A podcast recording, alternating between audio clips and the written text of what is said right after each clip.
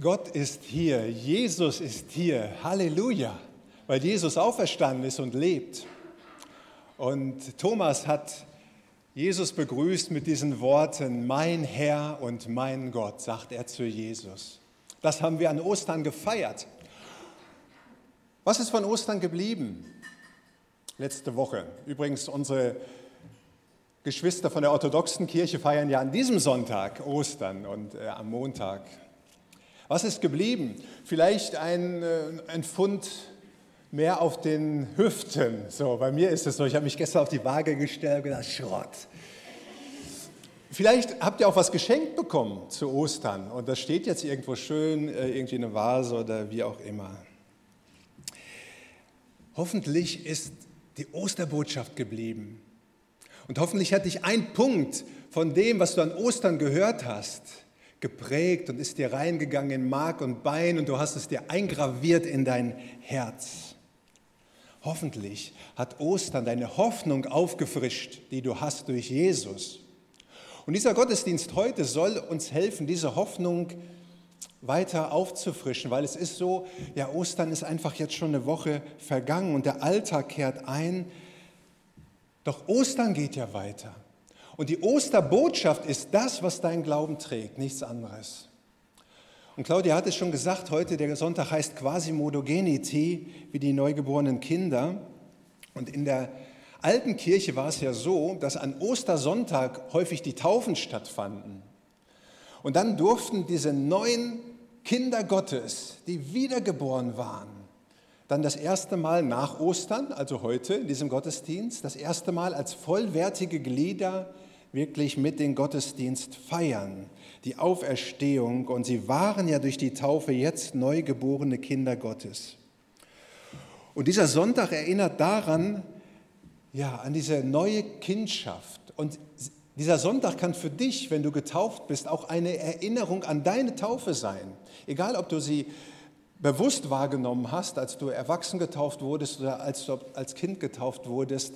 Du bist ein Kind Gottes durch seine Gnade und durch seine Liebe.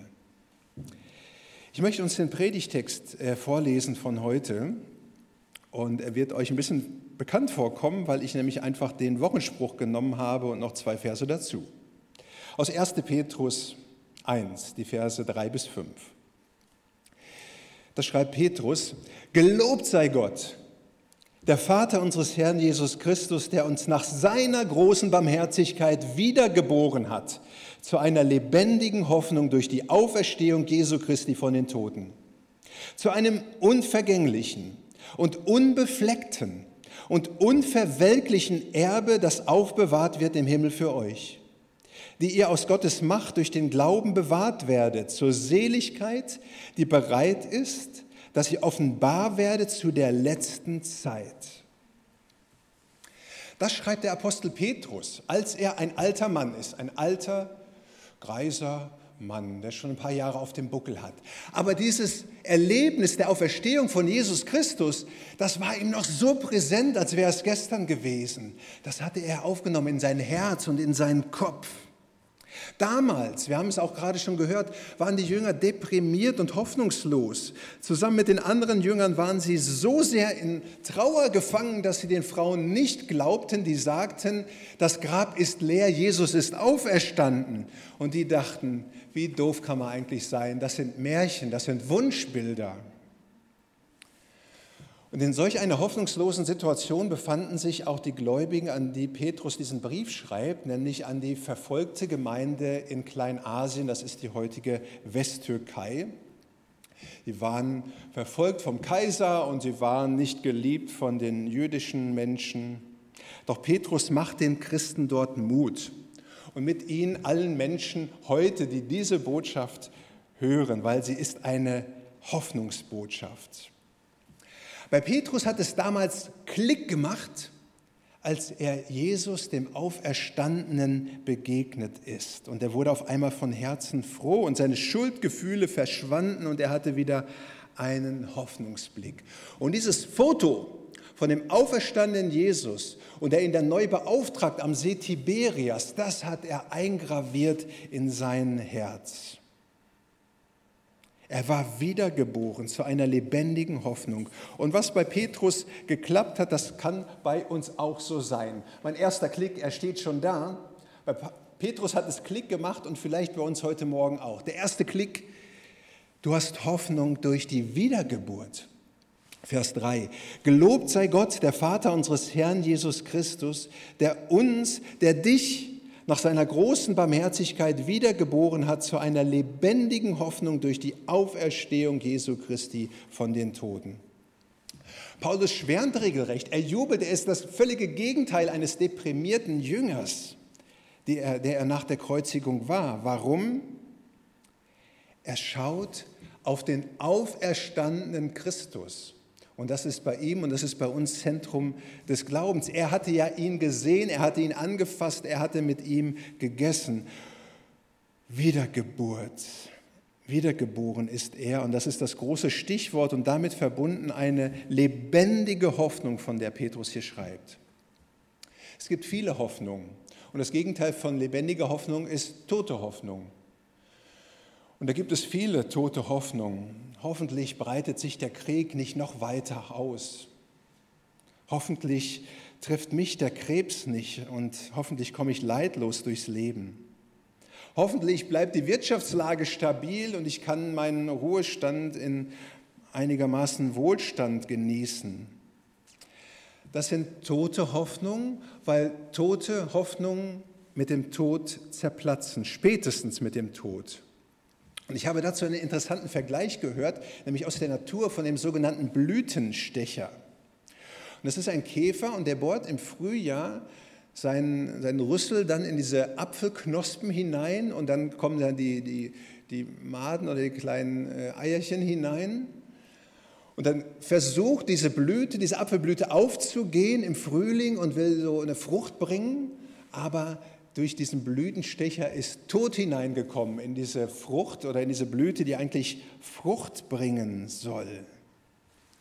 Und so ist das auch mit den menschlichen Knospen der menschlichen Hoffnung, sagt jemand. Sie sind angestochen und tragen den Tod in sich. Sie gehen nicht auf. Doch Petrus sagt nun von der lebendigen Hoffnung, weil Jesus auferstanden ist. Darum hast du lebendige Hoffnung. Und das hat mit der Wiedergeburt zu tun, von der Petrus hier spricht.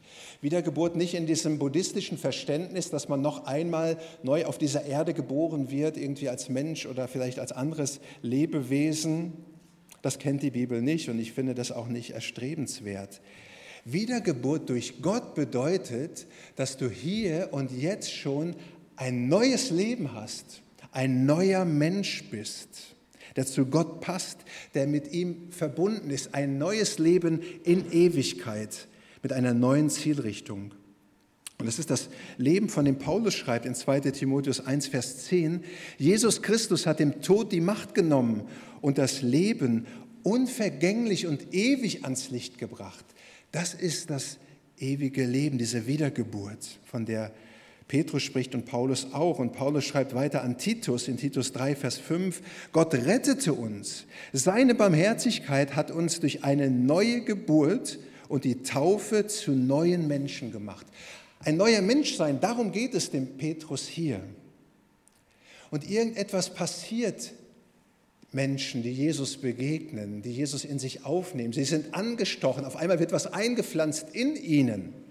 Petrus schreibt, ein paar Verse später, in 1. Petrus 1, Vers 23, ihr seid wiedergeboren, nicht aus vergänglichem, sondern aus unvergänglichem Samen. Und da steht im Griechischen das Wort Spora, nämlich aus dem lebendigen Wort Gottes, das da bleibt. Übernatürliche Sporen werden bei uns reingebohrt und können sich von innen nach außen entwickeln und entfalten ihre Lebenskraft. Das Wort Gottes zum Beispiel heute Morgen kann in dein Herz hineinfallen und dann kann es aufgehen und wirklich aufblühen und Früchte bringen. Ein Apfel zum Beispiel.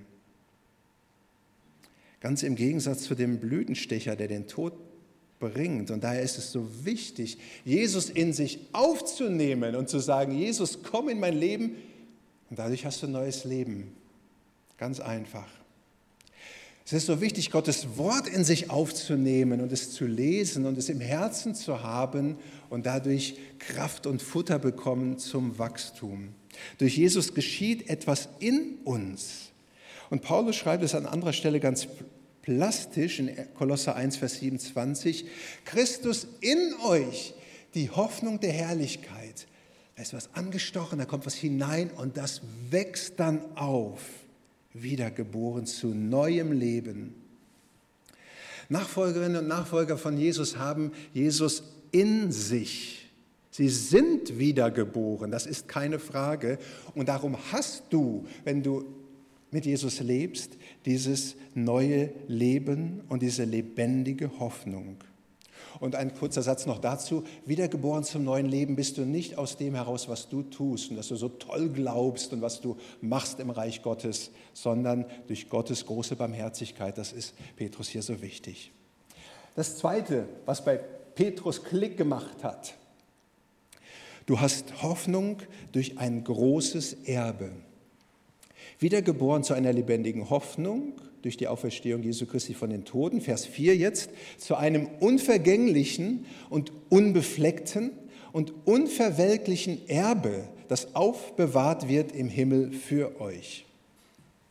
Hast du schon mal was geerbt? Von deinen Eltern oder Großeltern vielleicht? Ich habe nicht, dass ich wüsste mal was geerbt, also irgendwie eine Uhr oder irgendwie so oder ein Haus oder ein Vermögen. All das habe ich nicht, äh, nicht geerbt. Vielleicht geht es dir ähnlich. Ich habe gelesen von Kevin, Kevin Lehmann, der hat letztes Jahr die schlappe Summe von 3,3 Milliarden Dollar geerbt von seinem Vater, der der Gründer ist von DM, von diesem äh, Drogeriemarkt, zu Lebzeiten. Und dieser 18-Jährige war damit der jüngste Milliardär.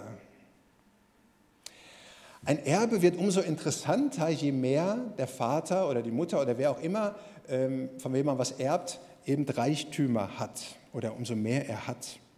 Und Nachfolgerinnen und Nachfolger von Jesus sind Erben Gottes.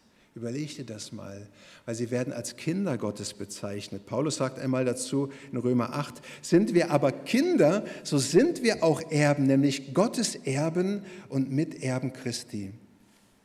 Weil wir Kinder Gottes sind, erben wir das, was im Tresorraum Gottes für uns aufbewahrt ist.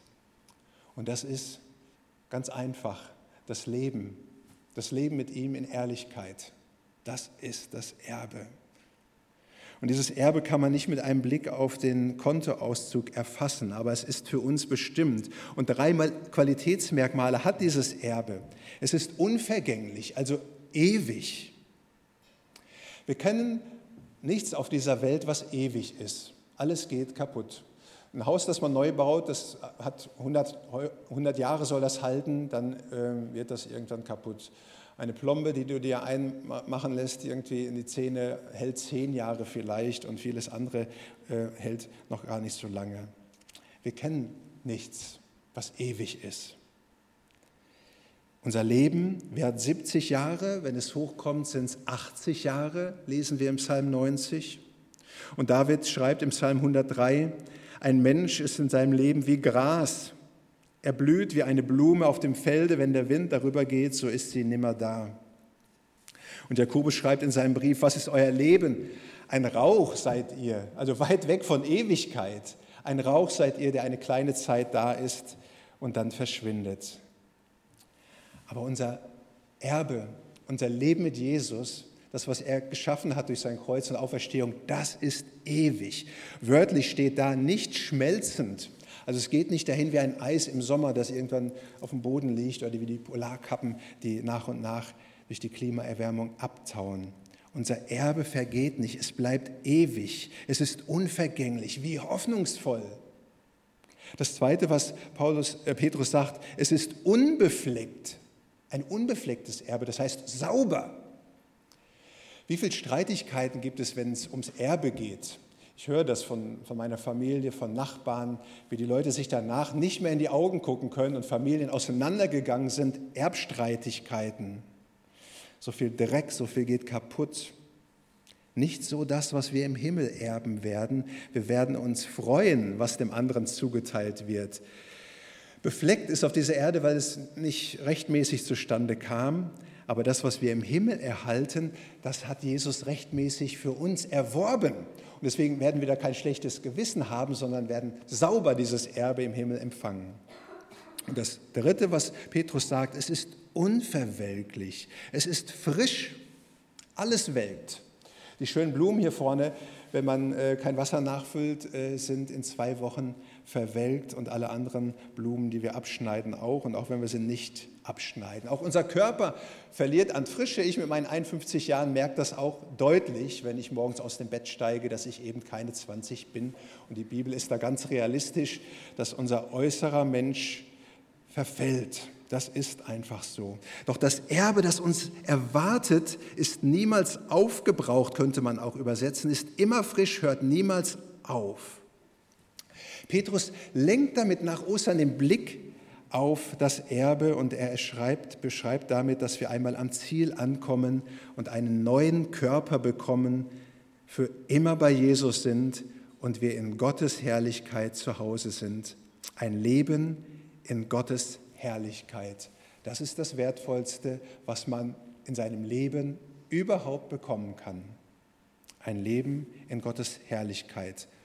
Und Petrus sagt, und das ist der Knaller, wir haben es schon jetzt.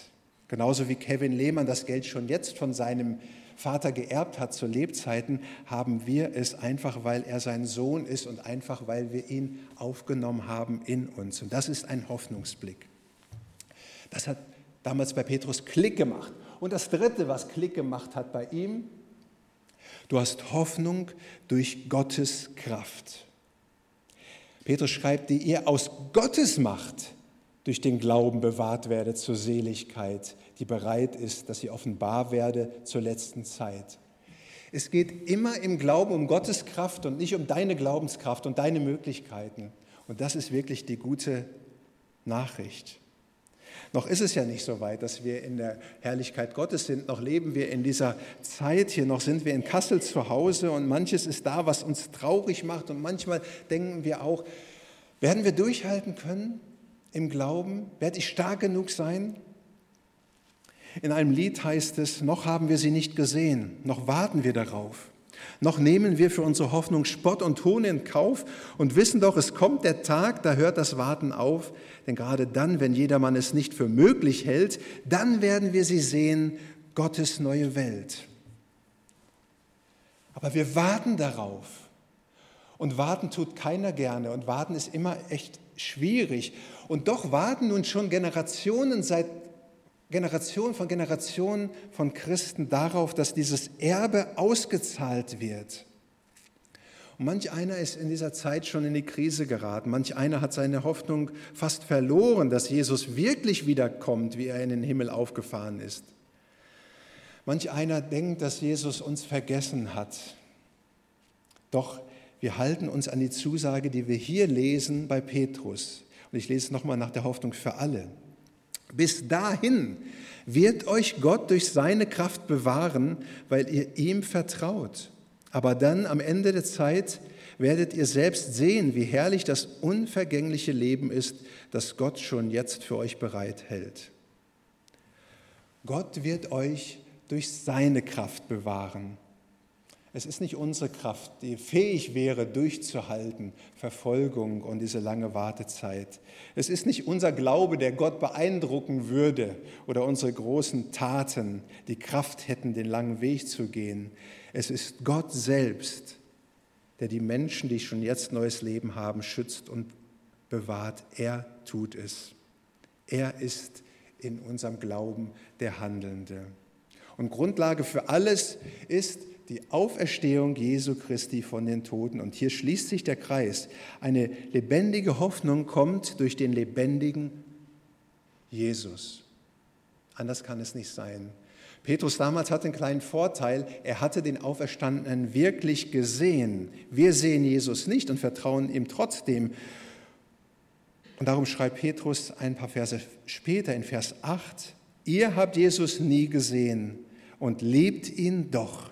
Ihr glaubt an ihn, obwohl ihr ihn auch jetzt nicht sehen könnt. Und eure Freude ist grenzenlos, denn ihr kennt das Ziel eures Glaubens, die Rettung für die Ewigkeit. Das ist unsere Hoffnung. Und um Hoffnung ging es heute.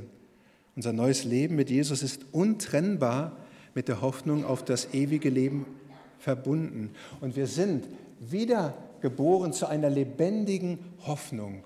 Und ich hoffe, es hat wieder neu Klick gemacht, welche Geschenke du bekommen hast an Ostern.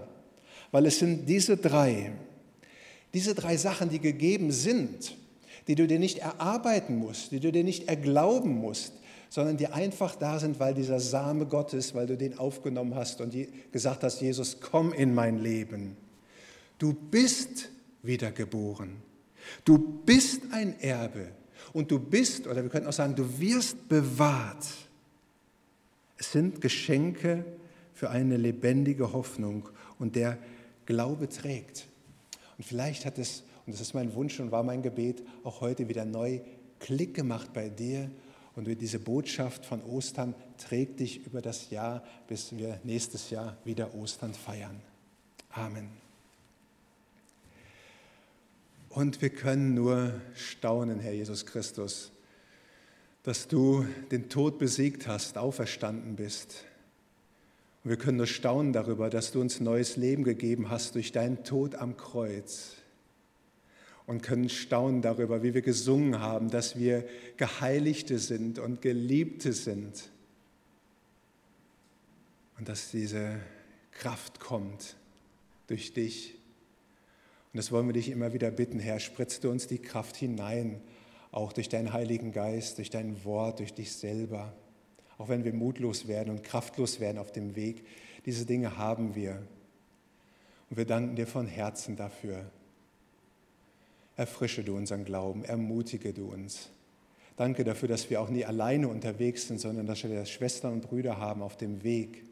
Danke, dass wir dich haben, der unsichtbar vor uns ist und unsichtbar in uns durch deinen Heiligen Geist. Und wir wollen dich bitten, entfalte deine Kraft in der Woche, die vor uns liegt.